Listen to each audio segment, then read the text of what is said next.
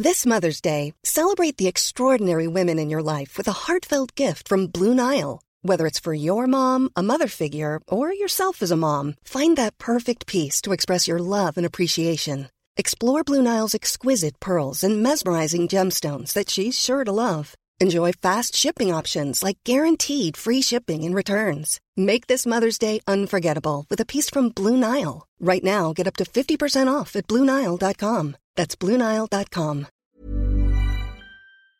Fenêtre sur le monde vous conduit cette semaine au Haut-Karabakh dans un conflit qui dure depuis déjà plusieurs jours entre l'Arménie et l'Azerbaïdjan. Nous allons au cours de cette émission tenter de vous expliquer la complexité de ce conflit. Il va falloir revenir aux sources historiques parce qu'on ne comprend pas le conflit actuel si on n'a pas la vision historique, notamment au cours des 40 dernières années. Et puis, comme toujours en géopolitique, pour comprendre les choses, il faut aborder l'emboîtement des échelles. Et là aussi, le conflit au Karabakh ne peut pas se comprendre sans la perception des différents acteurs de la région, la Russie, l'Iran, la Turquie et puis également la France qui fait partie du groupe de Minsk. C'est donc ce que nous vous proposons dans cette émission, de vous expliquer un conflit qui est compliqué, qui n'est pas simple, qui évidemment, comme tous les conflits, fait une grande part à la subjectivité, à l'émotion. Nous allons essayer au cours de cette émission avec mes trois invités de vous donner le maximum de clés possibles pour comprendre ce conflit. Mes trois invités sont Tigran Yegavian, Anna Pouvreau et Aurélien Denisot. Tigran Yegavian qui est membre du comité de rédaction de Conflit, que vous retrouvez régulièrement dans les colonnes, également dans ses émissions, qui est notamment l'auteur d'un ouvrage qui s'intitule Arménie, la montagne sacrée. Et puis nous avons en duplex Anna Pouvreau, journaliste spécialisée sur les questions de géopolitique, et Aurélien Denisot, qui est à Istanbul, qui est un chercheur en, en géopolitique. Ces trois auteurs ont d'ailleurs contribué au prochain numéro de conflit, celui qui paraîtra début novembre, et dont le dossier est consacré à la Turquie. Cette émission est donc aussi une manière d'introduire ce dossier et d'essayer de vous expliquer euh, ce qui se passe dans cette région. L'émission est enregistrée le 6 octobre 2020. C'est important parce qu'évidemment, les conflits évoluant, dans quelques jours, quelques semaines, il y a une partie de ce que nous dirons, ce que nous aurons dit aujourd'hui, qui sera un petit peu dépassé. Néanmoins, pour la partie historique, euh, cela ne changera pas. Cette émission va être divisée en, deux parties. Nous allons d'abord voir les aspects historiques et puis ensuite les aspects plus de politique actuelle. Alors justement, Tigran Gavian, le Haut-Karabakh, alors Haut-Karabakh c'est le nom que donne l'Azerbaïdjan, les Arméniens appellent cette région l'Atsar, donc deux noms différents pour une même région. C'est un conflit qui est, qui est compliqué parce qu'on a une imbrication de peuples et une imbrication de territoire, c'est-à-dire une enclave dans un pays qui est lui-même enclavé. Alors déjà, il faut comprendre qu'on est dans une région qui s'appelle le Caucase. Caucase, euh, la montagne des langues, hein, donc une vraie mosaïque ethno-confessionnelle, située aux confins des, trois empires, aux confins de trois aires géopolitiques. L'ère russe au nord, l'iranien au sud et turc à l'ouest. Donc euh, historiquement, le Caucase est sous influence russe hein, depuis le 18e, début 19e siècle. Et euh, le Karabakh, donc on parle d'un territoire qui est à peu près grand comme le département de la Haute-Savoie, pour que vous ayez une idée en fait, de, la, superficie, est un des berceaux un des berceaux de l'Arménie historique, comme l'atteste son patrimoine euh, religieux notamment. Euh, c'est une région montagneuse, une région réputée inaccessible par les envahisseurs et qui a toujours été marquée par un certain irrédentisme de la part de sa population autochtone arménienne qui a su résister aux invasions. Alors il y a une date claire à retenir. Bon, bien sûr, le génocide de 1915 qui a décimé les deux tiers de la population de l'Arménie ottomane, auquel euh, des élites euh, tatars, azéries avaient aussi participé.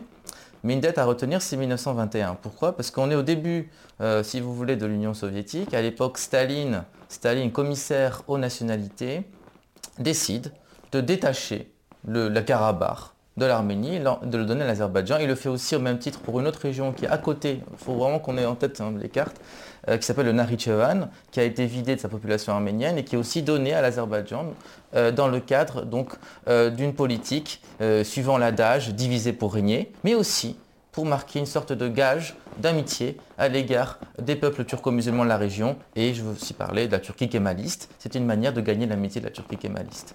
Donc, pendant l'époque soviétique, euh, la, question est mise sous, cloche, puisque au nom de la fraternité, de l'amitié des peuples, les nationalismes sont, maintenus, mais à la faveur de la perestroïka, euh, donc voulue par Gorbatchev, les nationalismes remontent à la surface. Et donc en 1988, la population arménienne du Haut-Karabakh, qui est une région autonome incorporée à l'Azerbaïdjan soviétique, décide, réclame, exige son rattachement, leur rattachement à l'Arménie soviétique. La réponse ne, ne se fait pas attendre. Les autorités azéries, donc soviétiques, euh, donc réagissent très durement. Il y a des massacres d'Arméniens euh, dans, la ville de, dans, la de Songhai, dans la banlieue de Bakou. D'autres pogroms vont, se poursuivre. Et donc les Arméniens réagissent par l'autodéfense. L'autre phase, par la suite des événements, euh, le Soviet suprême, donc, qui est encore l'autorité légale, refuse le du Karabakh à l'Arménie. Donc le Karabakh se voit euh, contraint, obligé de proclamer son indépendance. Mais son indépendance, il ne la fait pas directement via euh, à l'égard de, Bakou, mais euh, comme le veut, comme pose la constitution soviétique, le Karabakh se détermine indépendant vis-à-vis du pouvoir central de Moscou. C'est pour ça que lorsque les médias parlent de région séparatiste, c'est assez inexact, puisque le Karabakh était indépendant quelques semaines avant que et l'Arménie et l'Azerbaïdjan proclament à leur tour leur indépendance vis-à-vis de l'Union soviétique. Alors, on a évoqué l'Azerbaïdjan, on a évoqué l'Arménie, il y a aussi l'Azerbaïdjan qui est un pays euh, très intéressant à, étudier. Euh, je ne sais pas si Anna Pouvreau, vous, avez des, éléments à apporter par rapport à l'Azerbaïdjan et notamment le fait que ce pays est dans l'ère d'influence turcophone. Euh, mais je voudrais surtout mentionner que ce conflit au, au Karabakh fait partie des conflits gelés qui, ils font partie, fait partie de, d'héritage empoisonné euh, de la dislocation de l'Union soviétique, euh, à l'instar en fait euh, du conflit en Transnistrie, du conflit latent en, Transnistrie et aussi le conflit latent en Abkhazie et en Ossétie du Sud. Et donc c'est-à-dire que ce sont des conflits qui, trouvent leur origine dans la guerre froide dans l'URSS et qui ressurgissent, euh, conflits gelés, mais qui c'est comme un, volcan, de temps en temps on a des éruptions plus ou moins violentes. Voilà, donc ce sont ces républiques euh, qui ont été nouvellement indépendantes et au sein de ces républiques des régions autonomes ou des, des, euh, des entités sécessionnistes donc, qui ont créé cette espèce de déséquilibre géostratégique dans toute euh, cette partie de la base eurasiatique. Aurélien Deniso, quelle est la, pour la Turquie, parce qu'on va voir que la Turquie a un rôle important dans, ce qui se passe actuellement, quelle est pour la Turquie l'importance du Caucase et notamment l'importance de l'Azerbaïdjan dans sa sphère d'influence? Alors, ce qui est intéressant, c'est que historiquement, euh, le Caucase est en fait aux confins de ces trois empires que sont la Russie, l'Iran et la Turquie. Et dans l'Azerbaïdjan, on avait un peu les trois dimensions. On a un régime euh, autoritaire et séculier, euh, un peu héritage soviétique. On a euh, une religion qui est le chiisme majoritaire, donc plutôt proche de l'Iran. Et on a une dimension qui a finalement triomphé dans l'identité azerbaïdjanaise d'aujourd'hui, qui est la turcophonie. C'est un pays turcophone. Et l'indépendance de l'Azerbaïdjan a coïncidé avec le moment où la Turquie, c'était juste après l'époque Özal, la Turquie en fait euh, était un peu déboussolée par la fin de la guerre froide et cherchait de nouveaux axes diplomatiques. Et à cette époque, dans les années 90, la turcophonie et euh, la solidarité avec le monde turcique, l'idéologie pan-turquiste, sont devenus un vecteur de l'influence turque. Alors c'est une stratégie qui finalement n'a pas forcément très bien marché en Asie centrale. La Turquie n'a pas été aussi bien accueillie euh, au Turkménistan, en Ouzbékistan, etc., qu'elle aurait pu euh, s'y attendre. Mais c'est une stratégie qui marche beaucoup mieux en Azerbaïdjan, puisque les Turcs ont dès lors considéré qu'il existait une solidarité, euh, une solidarité presque charnelle avec cet État. Il y a en Turquie d'ailleurs une espèce de, petit dicton, un petit motto qui dit Iki devlet tek millet, c'est-à-dire deux États, une seule nation les Turcs et l'Azerbaïdjan se considèrent comme faisant partie d'une seule et même nation. Et c'est cette, euh, cette dimension qui oriente la politique turque vis-à-vis de l'Azerbaïdjan depuis les années 90, euh, en prenant en compte d'ailleurs le fait que ce n'est pas le ce n'est pas tellement l'AKP, le parti au pouvoir, qui a orienté cette dimension euh, en, en, direction de l'Azerbaïdjan historiquement, mais ce sont avant tout les partis nationalistes qu'il s'agisse des nationalistes plutôt conservateurs du MEP, qui sont aujourd'hui alliés à Recep Tayyip Erdogan, ou qu'il s'agisse de nationalistes plus laïques au sein des rangs euh, kémalistes orthodoxes. Pourquoi est-ce que euh, l'Azerbaïdjan a, adhéré à ce mouvement turcophone alors que les pays euh, que vous avez évoqués en, Asie orientale, eux, ne, sont pas rentrés euh, dans cette dimension-là Est-ce qu'il y a quelque chose de, spécifique à l'Azerbaïdjan ou c'est le fruit des circonstances peut-être une volonté de, se distinguer de, de, Moscou? Je pense qu'il y a eu plusieurs facteurs qui sont intervenus. Il y a évidemment le conflit qui a eu lieu avec l'Arménie dès l'indépendance, en fait, et qui a poussé l'Azerbaïdjan à se tourner vers un protecteur particulier. Il y a une plus grande proximité culturelle, linguistique, géographique avec la Turquie que pour les autres pays euh, d'Asie centrale. Euh, il y a aussi évidemment cette proximité avec la Russie et l'Iran. L'Azerbaïdjan avait ce sentiment d'être euh, entouré par deux États, un la Russie dont il cherchait à s'autonomiser, et l'autre l'Iran dont il craignait en fait la.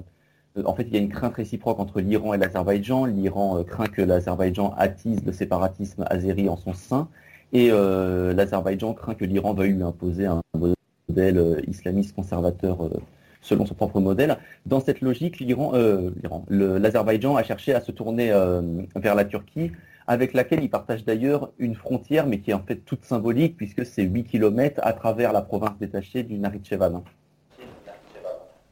Oui, parce que l'Azerbaïdjan est un pays très particulier. Il, a été indépendant une première fois entre 1918 et 1920, et c'était un des premiers pays à avoir proclamé notamment le droit de vote aux femmes, qui a été accordé dès 1919, alors qu'en France, par exemple, il n'a été donné qu'en 1944. Donc on a un pays qui a longtemps été extrêmement moderne, notamment euh, dans la région. Par exemple, l'indépendance a été proclamée en France en 1918. L'acte d'indépendance est rédigé en français, donc c'est un pays qui est aussi très francophile et qui dénote un petit peu dans euh, cet ensemble euh, musulman, même caucasien. Oui, en effet, l'Azerbaïdjan est un État assez particulier. Il y, a il y a ses spécificités, État turcophone, chiite. Il y a en effet cette histoire que vous avez rappelée pour la petite anecdote, malgré leur admiration pour le régime kémaliste, les Azerbaïdjanais rectifient souvent quand on précise que, quand on parle de la Turquie, qui aurait été le premier pays musulman à donner le droit de vote aux femmes, en disant que non, l'Azerbaïdjan a été le premier État à le, faire. Euh, il y a cette spécificité azerbaïdjanaise en fait qui rend le pays très difficile à, mettre dans une dans une case géopolitique particulière. On en parlera sûrement plus tard, mais par exemple, il y a aussi cette politique d'amitié et d'alliance avec euh, Israël il y a cette euh, volonté à la fois de euh, d'éviter de, d'éviter de s'engager soit en faveur de la soit en faveur des États-Unis de façon trop marquée, comme l'a fait la Géorgie par exemple, de garder des bonnes relations avec la Russie. Il y a une espèce de tentative permanente d'équilibre chez, chez l'Azerbaïdjan qui est cependant avec cependant un marqueur qu'on retrouve très fort, qui est en fait ce nationalisme turquiste euh, pour la petite histoire, il y a un certain nombre d'intellectuels azerbaïdjanais ou azéris qui étaient euh, parmi les fondateurs des mouvements nationalistes panturquistes, en Turquie même. Alors la, Russie, justement, quelle est sa place dans la région. Est-ce qu'elle soutient un camp par rapport à un autre? Elle fournit du matériel aux deux pays? Euh, Alors, vous voyez bien, le conflit chaud, la, période du Karabakh, on le rentre entre 1988 et 1994. Donc il y a deux phases. La première phase, c'est euh, les années qui précèdent la dislocation de l'URSS, où l'armée rouge soviétique soutient le camp entre guillemets loyaliste, c'est-à-dire euh, l'Azerbaïdjan soviétique. Mais une fois que euh, les États accèdent à l'indépendance, les Russes essayent de, garder une certaine équidistance vis-à-vis des belligérants.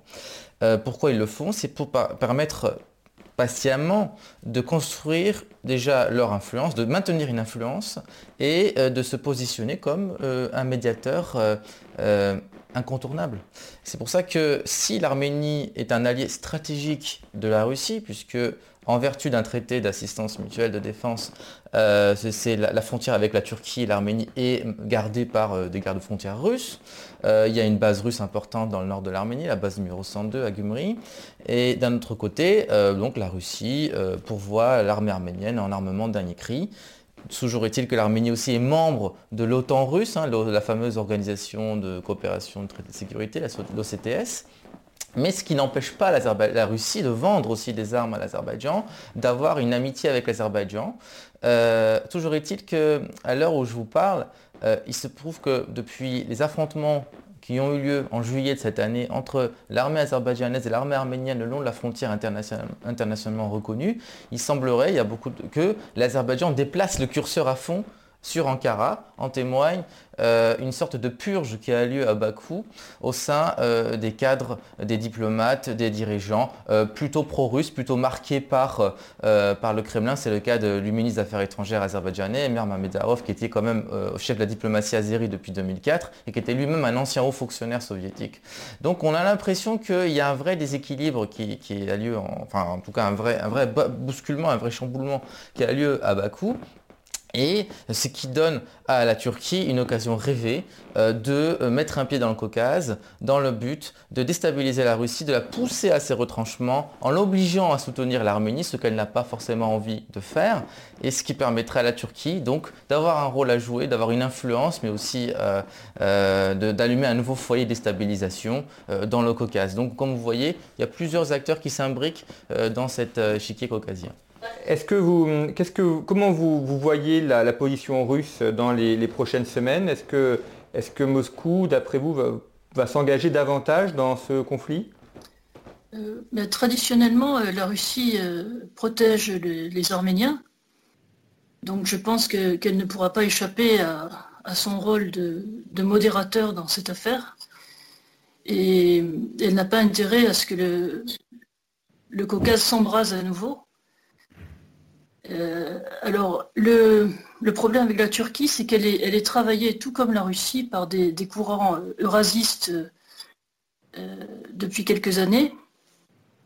Et comme le mentionnait euh, donc, mon collègue, il y a aussi l'alliance, l'alliance populaire entre le pouvoir turc et les ultranationalistes, des loups gris.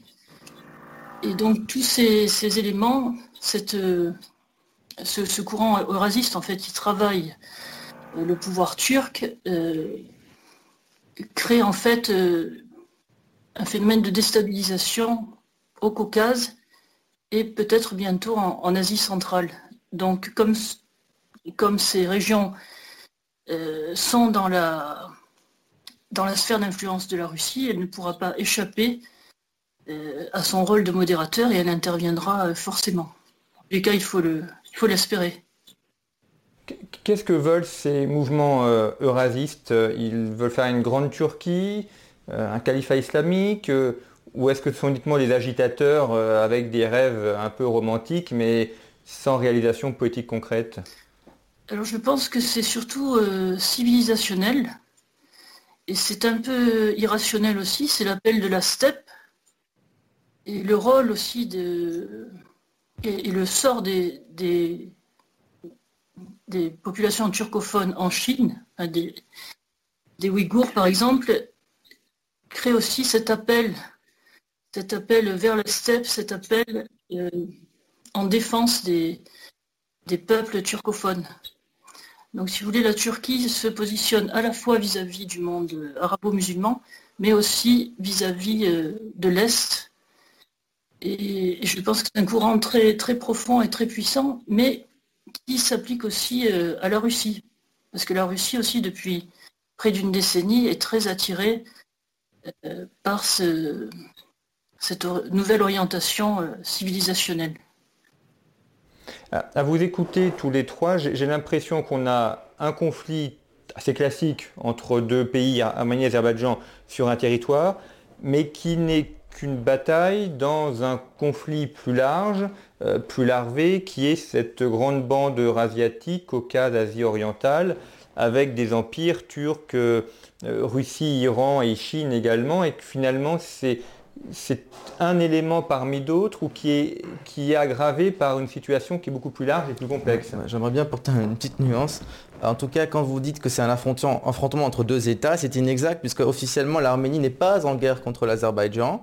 C'est le Haut-Karabakh qui est l'État qui n'est pas reconnu, qui est une république qui depuis euh, donc une vingtaine d'années construit son État, qui est soutenu par l'Arménie. Donc euh, c'est pas si euh, comment dire, c'est pas noir et blanc. Je veux dire, l'Arménie elle-même n'est pas pas en état de guerre. Par contre, ce qu'il faut savoir au plan on va dire politique, c'est que depuis 1992, il existe un groupe de contact qui est constitué, constitué, par 11 États, tous membres de l'OSCE. Ce groupe de contact s'appelle le groupe de Minsk.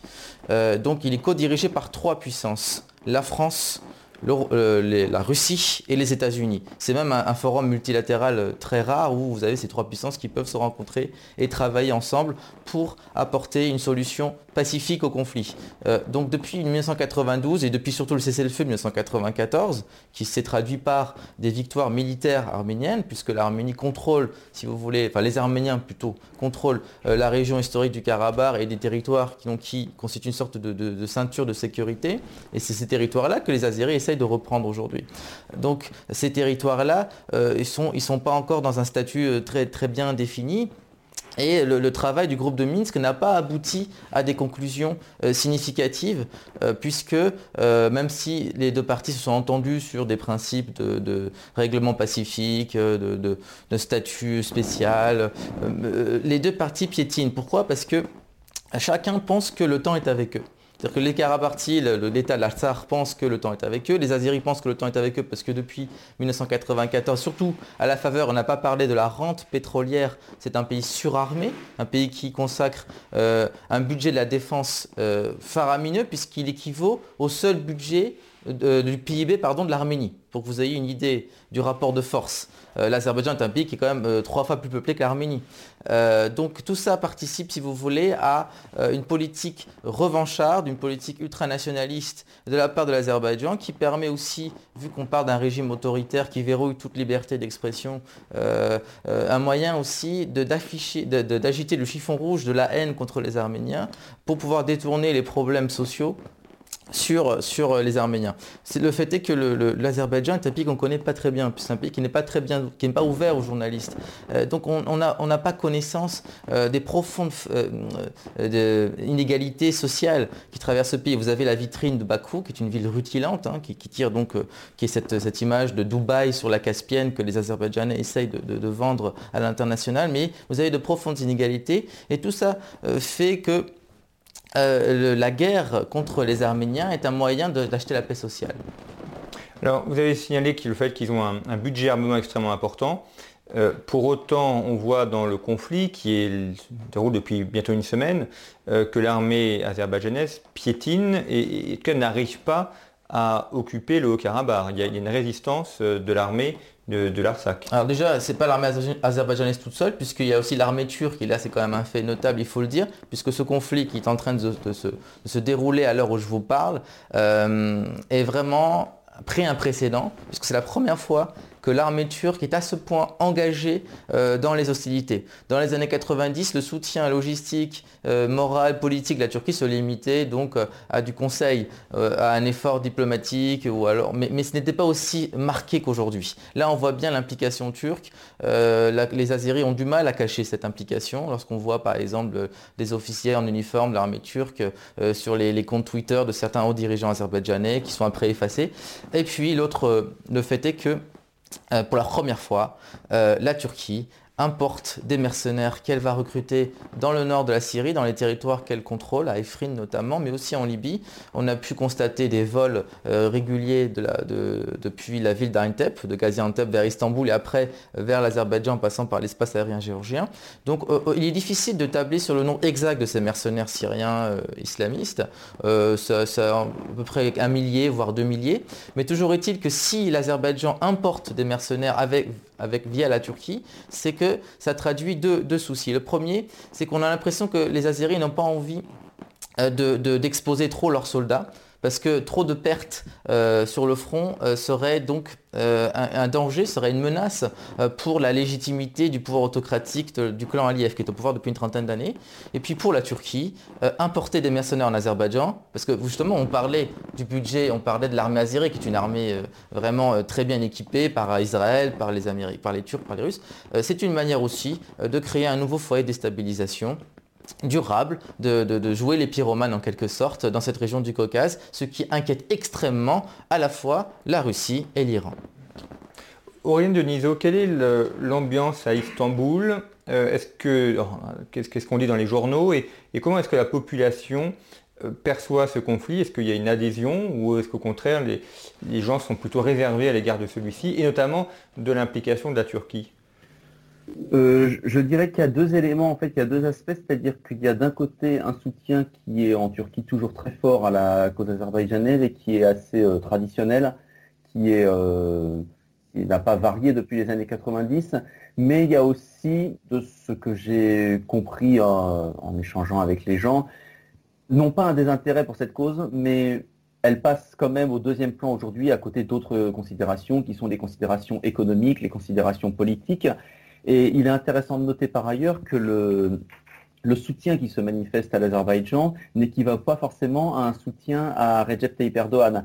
Il y a une partie de la population turque qui considère même en fait que cette, euh, cette question azerbaïdjanaise aujourd'hui est plus ou moins un démenti en fait à la, euh, politique suivie par euh, Recep Tayyip Erdogan dans les années passées, avec l'idée qu'en fait on redécouvre le soutien à l'Azerbaïdjan alors qu'on est allé soutenir les Palestiniens, qu'on est allé soutenir les populations arabes, qu'on n'avait pas besoin de ça. On est finalement Israël soutient lui-même l'Azerbaïdjan, donc la Turquie devrait coopérer avec au lieu de rester en au lieu de rester en bisbille avec les Israéliens.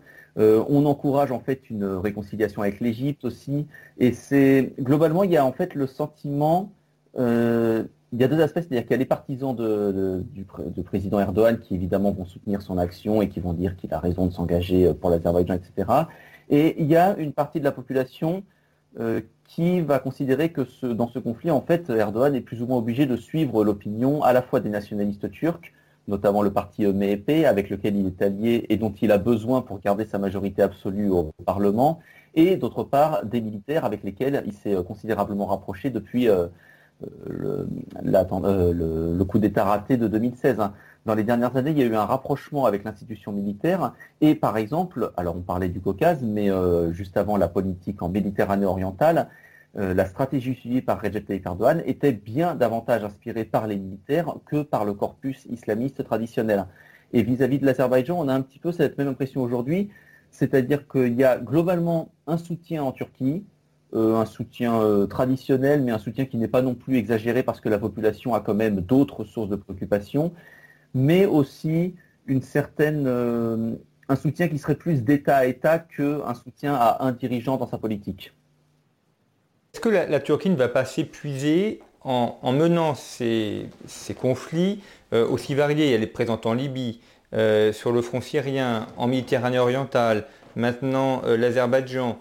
Pour un pays qui en plus a des difficultés économiques, on a vu il y a quelques mois les problèmes sur la monnaie turque, est-ce que ce n'est pas une sorte de pyramide de vie diplomatique qui, risque de s'effondrer et d'emporter le gouvernement d'Erdogan avec elle? C'est possible, c'est possible dans le sens où Recep Tayyip Erdogan joue aujourd'hui beaucoup, en l'absence d'amélioration économique pour le moment, il joue beaucoup sur la politique étrangère, euh, en espérant en fait des, succès ponctuels qui lui permettraient de qui, lui permettraient de redorer son image. Il avait obtenu plus ou moins une forme de succès en Libye, en réussissant à limiter finalement l'avancée des troupes de l'armée du maréchal Haftar. En Méditerranée orientale, ça a été beaucoup plus nuancé. Il a été obligé de reculer. Euh, aujourd'hui, dans le Caucase, le risque que prend la Turquie, euh, c'est de s'isoler. C'est de s'isoler, avec aussi ce paradoxe que finalement l'Azerbaïdjan a choisi, à mon avis, un moment. L'Azerbaïdjan a son propre agenda également. Tigran Niegavian a très bien euh, précisé. Hein. il y a eu ce remaniement ministériel au cours de l'été. il y a aussi une dynamique interne à l'Azerbaïdjan. Et je pense que l'Azerbaïdjan sait qu'en ce moment, la Turquie ne peut pas se permettre de perdre son propre soutien. Et je pense qu'il y a aussi cet élément qui a joué. J'aimerais compléter la réponse de Relais Deniso en parlant de la politique erratique du président Erdogan, qui, comme on le voit depuis à peu près 2014-2015, est engagé dans une fuite en avant. Une fuite en avant pour euh, à la fois euh, consolider sa base, puisqu'il avait essayé le dialogue avec les Kurdes et ça n'avait pas marché, comme on, se rappelle donc euh, des guérillas urbaines dans les années 2012-2013 au Kurdistan turc. et donc, cette fuite en avant, elle se traduit par euh, la conscience qu'il ne pourra survivre, se maintenir donc euh, dans son, poste, dans son poste, que par les crises, qu'à travers des crises.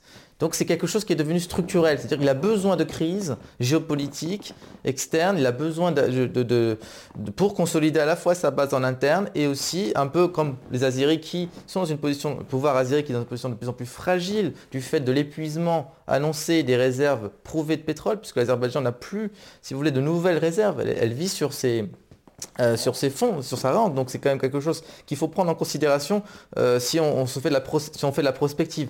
En, Turquie, comme ça a été souligné, comme vous l'avez rappelé, euh, il y a une vraie crise économique sociale, il y a un vrai effondrement si vous voulez, de la livreture vis-à-vis des, devises fortes.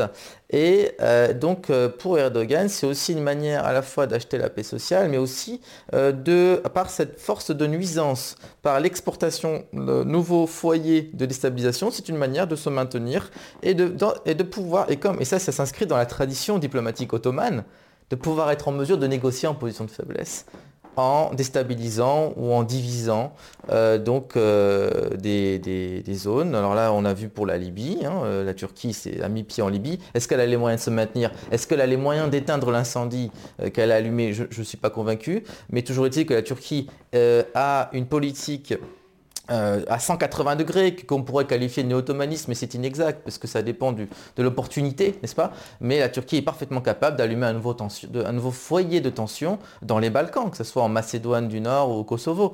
Et ça aussi, c'est une, menace que je crois l'Union européenne ne prend pas assez au sérieux.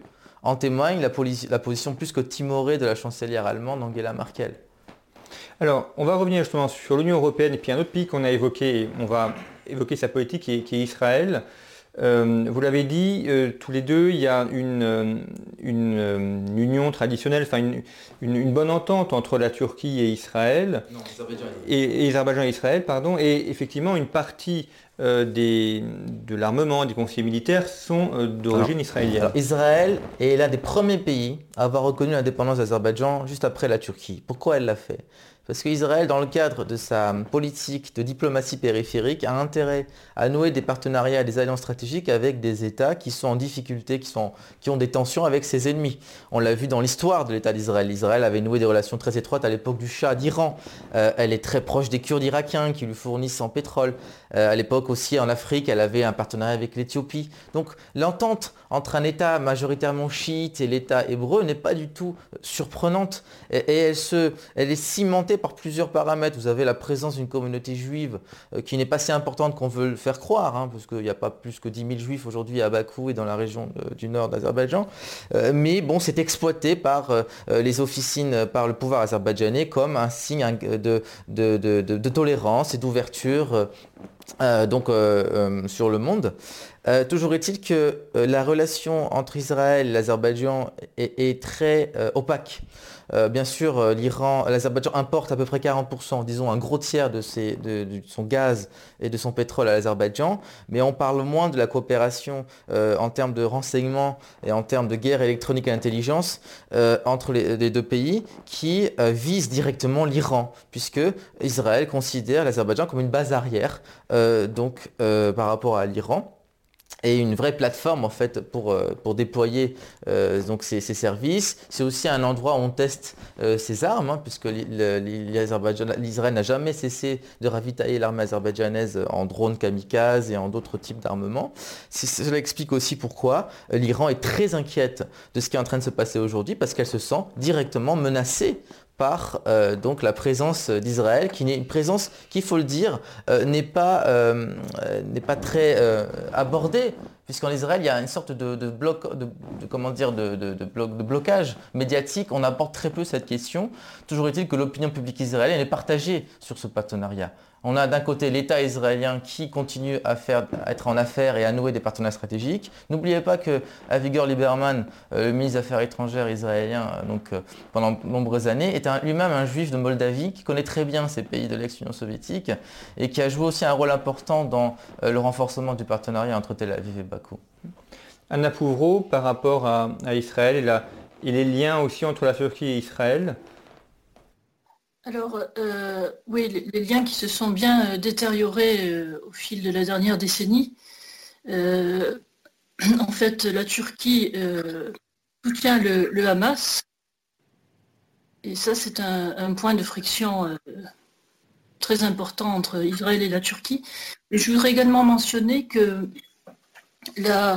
l'Arménie apparemment aurait ouvert une ambassade à Tel Aviv le 17 septembre et 15 jours plus tard, euh, l'ambassadeur euh, arménien en Israël a été rappelé à Yerevan euh, en raison justement de la, la survenue du conflit au Nagorno-Karabakh.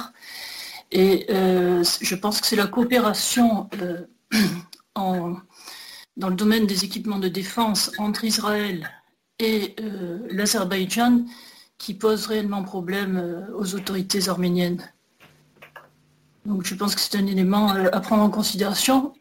Alors par ailleurs, Israël a proposé, euh, de manière à adoucir un peu les relations avec l'Arménie, une aide humanitaire au profit euh, des populations civiles du Nagorno-Karabakh euh, dans ce conflit. Et je pense qu'Israël pourrait jouer un rôle de modérateur dans cette affaire.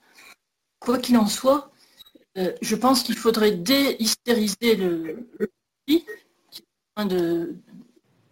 qui est sur la voie de l'escalade et comme le, comme le prévoyait en fait le, spécialiste des relations internationales français Dominique Moisy il y a quelques années, il prévoyait à l'horizon 2025 euh, une israélisation euh, du monde avec la survenue de plus en plus fréquente de, conflits. Et, en fait, il observait les, le déroulement des, évolutions géostratégiques au niveau euh, planétaire sous l'angle de la géopolitique des émotions. Et il pensait qu'il fallait substituer en fait le concept de clash d'émotions dans le domaine de la géopolitique à celui de clash des civilisations. Et je pense qu'il n'avait pas tort, parce qu'il euh, lui-même et sa famille ayant fait, euh, étant marqués par l'expérience du génocide, euh, il, considérait qu'il y avait trois émotions euh, essentielles en fait dans le déroulement des, évolutions euh, géostratégiques, à savoir l'espoir, la peur et l'humiliation. Et c'est vrai que dans ce conflit qui est vraiment recentré sur ce petit territoire du Nagorno-Karabakh, qui, en fait représente la moitié du territoire de la Corse et la moitié de la population de la Corse, si on se replace un angle national.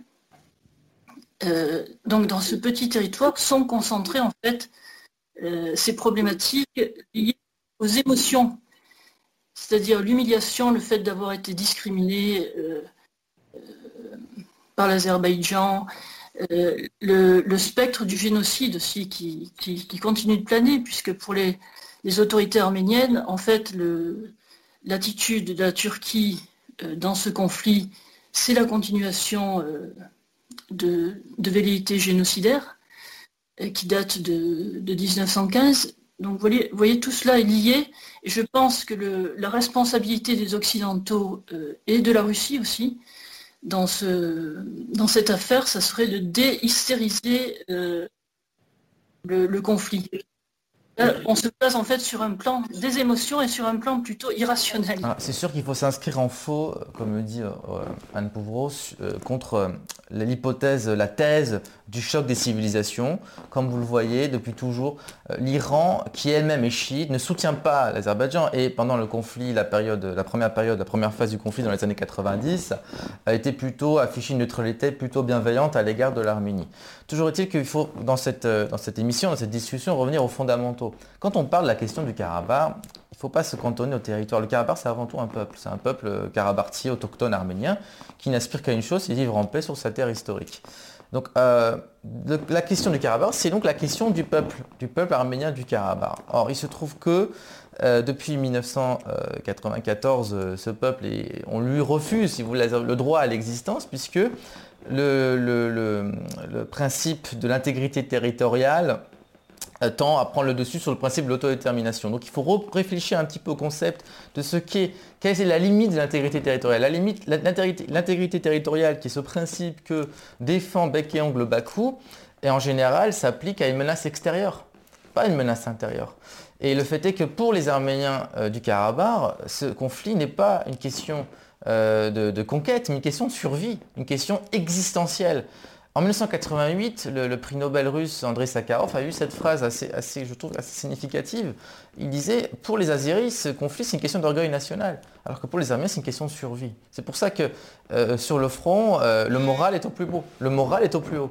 C'est-à-dire que l'armée, les, les, jeunes conscrits donc, qui se battent sur le front savent très bien qu'ils n'ont pas le choix sinon de gagner, sinon c'est un nouveau génocide ou une épuration ethnique qui va avoir lieu. Et ils ont le souvenir de ce que leur racontaient leurs parents, leurs grands-parents. Et aussi, j'ai parlé tout au début de cette émission dans la partie historique du cas de l'enclave ou de l'exclave du Nakhitchevan, hein, qui est frontalière de la Turquie, de l'Iran, de l'Arménie, qui elle-même était peuplée à peu près à 50% d'Arméniens en 1900, euh, au début des années 20.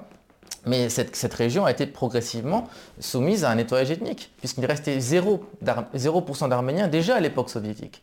Donc pour le Karabakh, il, est hors de question de connaître le sort du Nakhitchevan et enfin et s'il faut réfléchir à un nouveau format de discussion, il faut prendre en considération la place et le rôle que doit jouer aussi l'État du Karabakh, qui certes n'est pas reconnu par la communauté internationale, mais qui s'est doté de tous les attributs d'un État, avec un ministère des Affaires étrangères, une diplomatie, à peu près une dizaine. Vous avez déjà interviewé euh, sur conflit son représentant. Euh, donc une diplomatie, une politique, euh, une, économie, enfin une économie aussi, même si bien entendu l'Arménie pourvoit en grande partie au budget de cet État. Et donc, revenir à la table des négociations est aussi un moyen d'accélérer le processus, puisque depuis 1998, l'Azerbaïdjan ne voulait pas, ne voulait pas du Karabakh à la table des négociations et demandait à l'Arménie de représenter le Karabakh.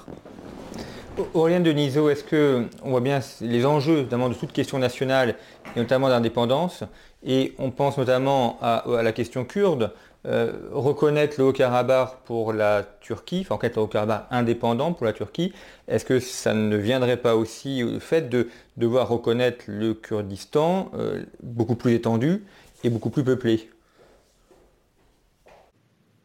Hum, Il pourrait y avoir cet élément en prenant cependant en compte le fait que la Turquie elle-même n'est pas toujours cohérente sur la question. C'est-à-dire par exemple la Turquie a reconnu le Kosovo contrairement d'ailleurs à l'Azerbaïdjan, qui euh, entretient d'ailleurs des très bonnes relations avec la Serbie. La Turquie a reconnu l'indépendance du Kosovo.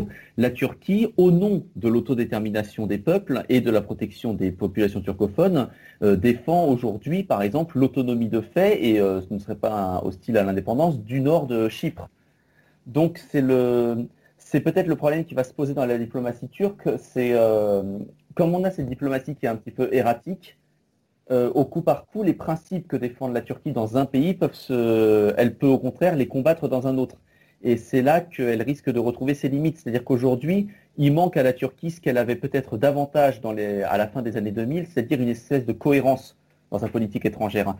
Aujourd'hui, j'ai le sentiment que le, soutien à l'Azerbaïdjan n'est pas tellement motivé par la crainte de, de l'effet euh, de, l'effet d'exemple que ça pourrait avoir sur les populations kurdes. À la rigueur, ça aurait été plus le cas de l'intervention en Syrie ou euh, de, la rupture des relations avec le Kurdistan d'Irak, mais davantage en fait pour répondre aux sentiments d'une population turque, en particulier la population nationaliste, qui est euh, majoritairement attachée euh, à l'Azerbaïdjan. J'entends par là qu'en réalité, si on se retrouvait un jour dans une situation inverse, si vous aviez, je ne sais pas, une, une population azerbaïdjanaise, enfin azérie, qui demandait son autonomie au sein de l'Arménie, la Turquie pourrait, à mon avis, le soutenir tout aussi euh, allègrement. C'est peut-être la limite que va rencontrer la politique d'Ankara, c'est de soutenir dans certaines, euh, dans certaines régions une politique qu'elle va combattre dans d'autres. Il nous reste quelques minutes avant la, fin de cette émission. Je voudrais aborder la question de l'Europe, l'Union européenne, la France est membre du groupe de Minsk, co-président du groupe de Minsk, et on a l'impression que l'Europe est, complètement absente, notamment l'Allemagne, et, la France euh, non plus euh, ne joue pas forcément le rôle qui pourrait être le sien dans la, la résolution de ce conflit. Je remarque surtout que le président Macron est allé très loin. Euh, si vous écoutez ses déclarations euh, à Bruxelles, euh, ailleurs, le président Macron a vraiment fait montre de sa profonde inquiétude à l'égard donc de, ce conflit. La menace existentielle qui pèse sur l'Arménie, il a bien pris conscience parce qu'il a dénoncé, c'est le seul chef d'État, membre de l'OTAN, membre du Conseil permanent du, permanent du Conseil de sécurité, qui dénonce, si vous voulez, cette politique pyromane d'embrasement via donc la, venue de mercenaires euh, par, la Turquie en, territoire azéri. Donc la France, elle, elle est consciente, elle agit par sa, par sa parole, elle agit aussi par sa capacité à, être une vraie médiatrice. Pourquoi je vous dis ça? Parce que la France aussi a des intérêts en Azerbaïdjan. Il y a une amitié avec l'Arménie, bien entendu, la diaspora, elle compte, mais les échanges franco-arméniens sont insignifiants. Le commerce bilatéral, c'est même pas 80 millions de dollars par an, c'est ce qui est une goutte d'eau. Alors à l'inverse, la France, sous la présidence de François Hollande, vendait du matériel euh, non létal, des satellites d'observation militaire à l'Azerbaïdjan. Euh, la France, comme vous l'avez dit aussi, a des intérêts euh, culturels, politiques. Bon, vous avez des figures de la, vie politique française qui sont très très marquées par leur militantisme même Hein, je vous parlais de Rachida Dati. Donc, euh, si vous voulez, je crois que Paris a, vraiment une fenêtre de tir, même si le Caucase n'est pas sa zone d'influence. Mais euh, je ne crois pas que les Russes laisseront les Français, même les Allemands laisseront les Français agir euh, de façon, on va dire, avec des marges de manœuvre conséquentes dans la région. Toujours est-il aussi que le groupe de Minsk de l'OSCE a montré son impuissance et ses limites. Donc là, on est vraiment à un moment charnière, un moment diplomatique charnière, où le multilatéralisme est profondément fragilisé, où se pose, si vous voulez, la question d'un nouveau, euh, nouveau cadre de discussion, un nouveau cadre de négociation. Et j'espère de tout cœur que la France pourra jouer un rôle dans cette, dans cette histoire parce qu'elle défend cette valeur, de multilatéralisme. Bien, nous suivrons euh, les déroulements de ces, opérations euh, dans les semaines à venir. Merci à, tous les trois, Anna Pouvreau, Aurélien Denisot et Tigran Gavian d'avoir expliqué les tenants et aboutissants de ce conflit. J'espère que cette émission vous aura permis d'y voir un petit peu plus clair dans une crise qui est extrêmement complexe. Euh, n'hésitez pas à partager cette émission, à les faire connaître aussi autour de vous si vous les appréciez afin de euh, participer au développement de ces émissions. Je vous rappelle également que vous pouvez retrouver Conflit en kiosque avec notre numéro de ce mois-ci qui est consacré à la géopolitique de l'alimentation et puis un hors-série qui est consacré au programme du baccalauréat mais avec des thèmes évoqués qui euh, plairont à tout le monde, y compris si vous n'êtes pas en terminale et que vous ne passez pas le bac. Euh, vous retrouvez beaucoup d'éléments de géopolitique qui pourront également vous plaire. Donc à retrouver en kiosque, conflit bien évidemment, et puis notre site internet et euh, de nouvelles émissions Fenêtres sur le monde à retrouver prochainement. Merci pour votre fidélité. Planning for your next trip? Elevate your travel style with Quince. Quince has all the jet-setting essentials you'll want for your next getaway, like European linen, premium luggage options, buttery soft Italian leather bags, and so much more. And is all priced at 50 to 80% less than similar brands. Plus, Quince only works with factories that use safe and ethical manufacturing practices. Pack your bags with high-quality essentials you'll be wearing for vacations to come with Quince. Go to quince.com/pack for free shipping and 365-day returns.